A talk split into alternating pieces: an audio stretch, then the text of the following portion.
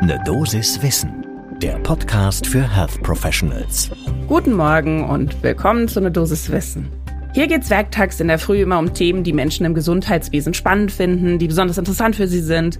Und heute geht's tatsächlich um ein Thema, was sogar nicht so ganz leicht ist, dafür aber umso spannender. Und jetzt nenne ich gleich mal das böse Wort. Es geht um die Homöopathie. Aber bevor jetzt alle gleich sich schon die ersten bösen Kommentare überlegen oder der Blutdruck womöglich hochgeht, Moment, Moment, tief durchatmen. Es geht um den wissenschaftlichen Umgang mit der Homöopathie. Der lohnt nämlich auch einen genaueren Blick. Mein Name ist Laura Weisenburger. Ich bin Ärztin und Wissenschaftsredakteurin bei der Apothekenumschau und vertrete heute Dennis Beiwieser. Heute ist Mittwoch, der 6. April 2022. Ein Podcast von gesundheithören.de und Apothekenumschau Pro. Homöopathie. Jetzt haben wir das Triggerwort schon mal genannt. Der Witz heute ist aber, dass wir uns nicht anschauen wollen, wirkt's oder wirkt's nicht. Nein, wir werfen einen Blick auf die Studie, die jetzt gerade Mitte März rausgekommen ist im British Medical Journal, der Evidence-Based Medicine. Denn die hat sich angeschaut, wie wird Homöopathie in der Wissenschaft von Wissenschaftlerinnen behandelt. Das wird ein bisschen schwierig. Da muss man sich gut konzentrieren. Also zum ersten Kaffee des Tages oder vielleicht lieber heute ein Beruhigungstee des Tages, je nachdem, was euch gut tut, werfen wir jetzt einen Blick darauf.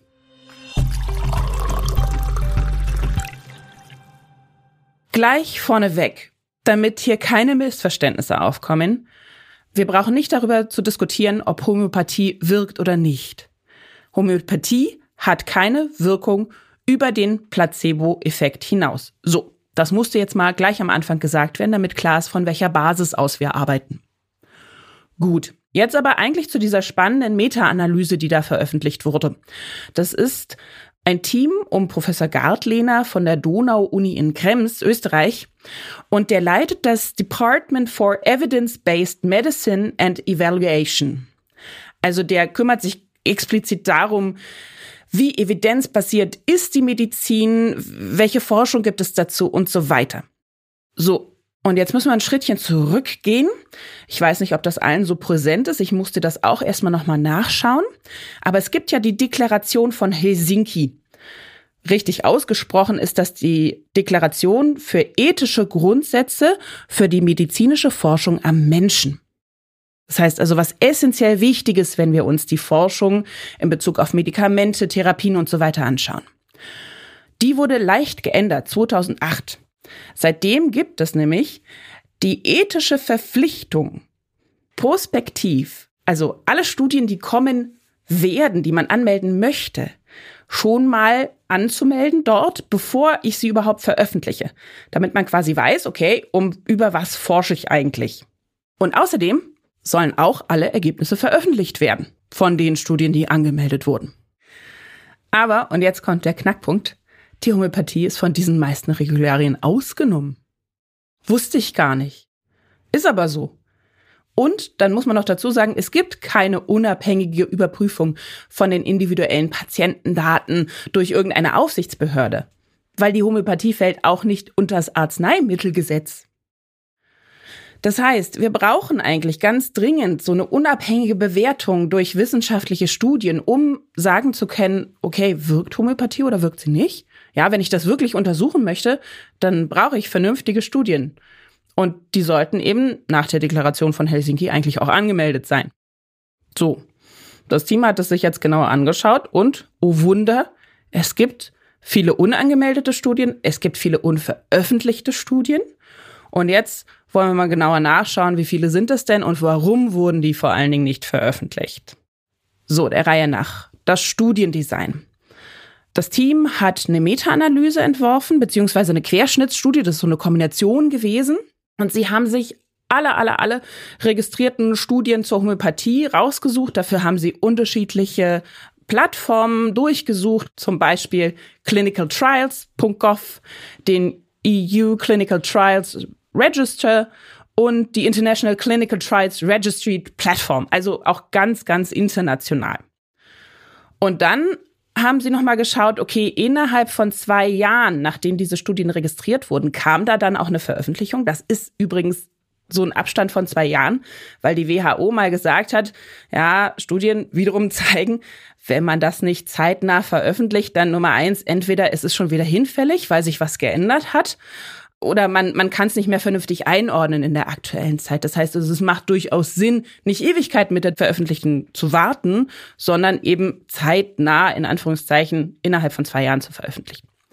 Auf diese Weise hat das Team um Professor Gartliner 193 Studien ausgewertet. Also durchaus einen ganzen Batzen.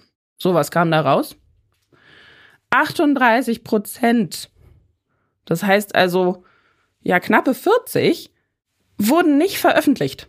Die waren zwar registriert, wurde aber nie dann gesagt, was kam eigentlich dabei raus.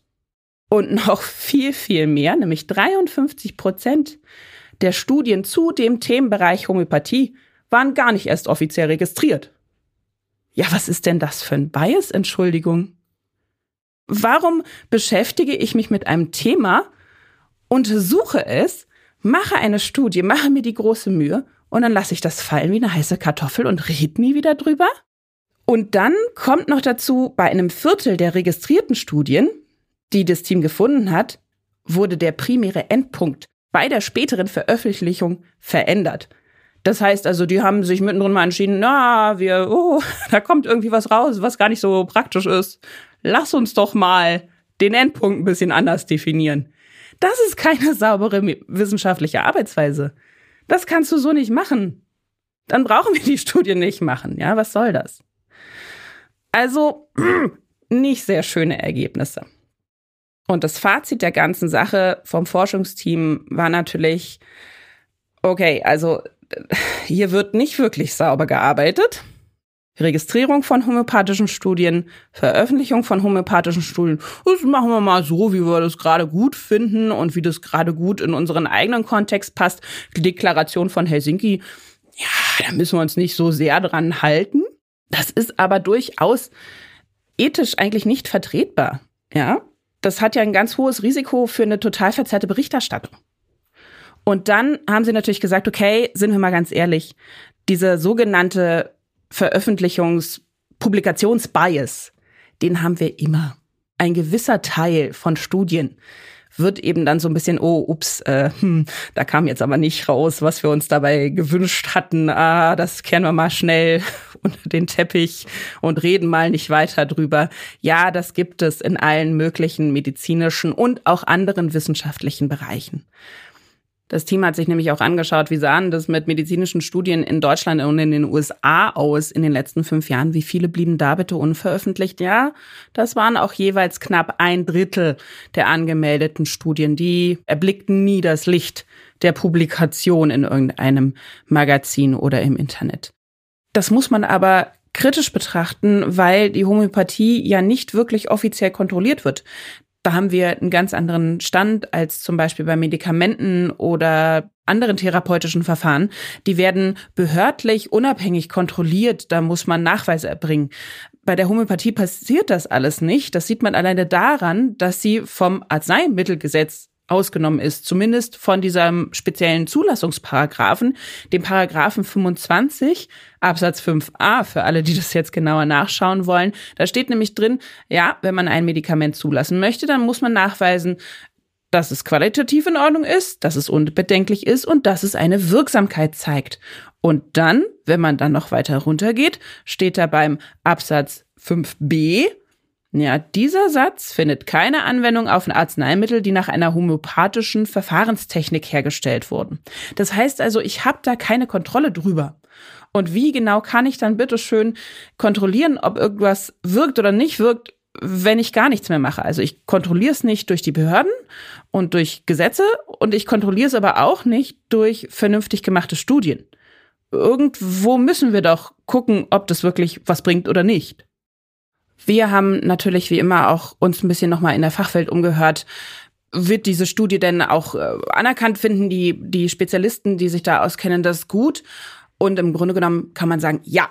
Also wir haben einmal den Herrn Professor Schmacke von der Uni Bremen gefragt. Der arbeitet am Institute for Public Health in der Abteilung Versorgungsforschung. Ziemlich genau das Gegenstück von dem, was die Österreicher eben gemacht haben. Und er sagt auch, ja, die Ergebnisse, das ist bemerkenswert und man muss echt darauf achten, wo genau die Homöopathiestudien veröffentlicht werden, wenn sie denn veröffentlicht werden. Denn manchmal sind das eben auch, sagen wir mal, nicht ganz so renommierte Magazine. Und eine weitere Stimme haben wir eingefangen von Professorin Jutta Hübner. Sie arbeitet in der integrativen Onkologie am Uniklinikum Jena und sie hat auch bestätigt, doch, doch, die Studie, die ist gut gemacht, das ist sauber gearbeitet und was es eben zeigt, ist einfach, da wird manchmal ganz schön geschummelt, um eben die Ergebnisse zu bekommen, die man dann gerne hätte. Fazit, was können wir mitnehmen? Man muss einfach vorsichtig umgehen, wenn man sich homöopathische Studien anschaut. Was kam dabei raus? Nicht nur, wie sind die aufgebaut, qualitativ, sondern auch, okay, wo wurde die veröffentlicht, wurde die angemeldet? Das ist manchmal nicht ganz leicht nachzuvollziehen, aber man muss einfach sagen, weiter kritisch bleiben denn es wird doch deutlich mehr gemauschelt, als man es eigentlich gerne so hätte in der evidenzbasierten Medizin. Das war eine Dosis Wissen für heute. Mein Name ist Laura Weisenburger und wenn euch der Podcast gefällt, dann folgt uns doch auf Spotify, Apple Podcasts oder wo immer ihr Podcasts hört. Ein Podcast von gesundheithören.de und Apothekenumschau Pro.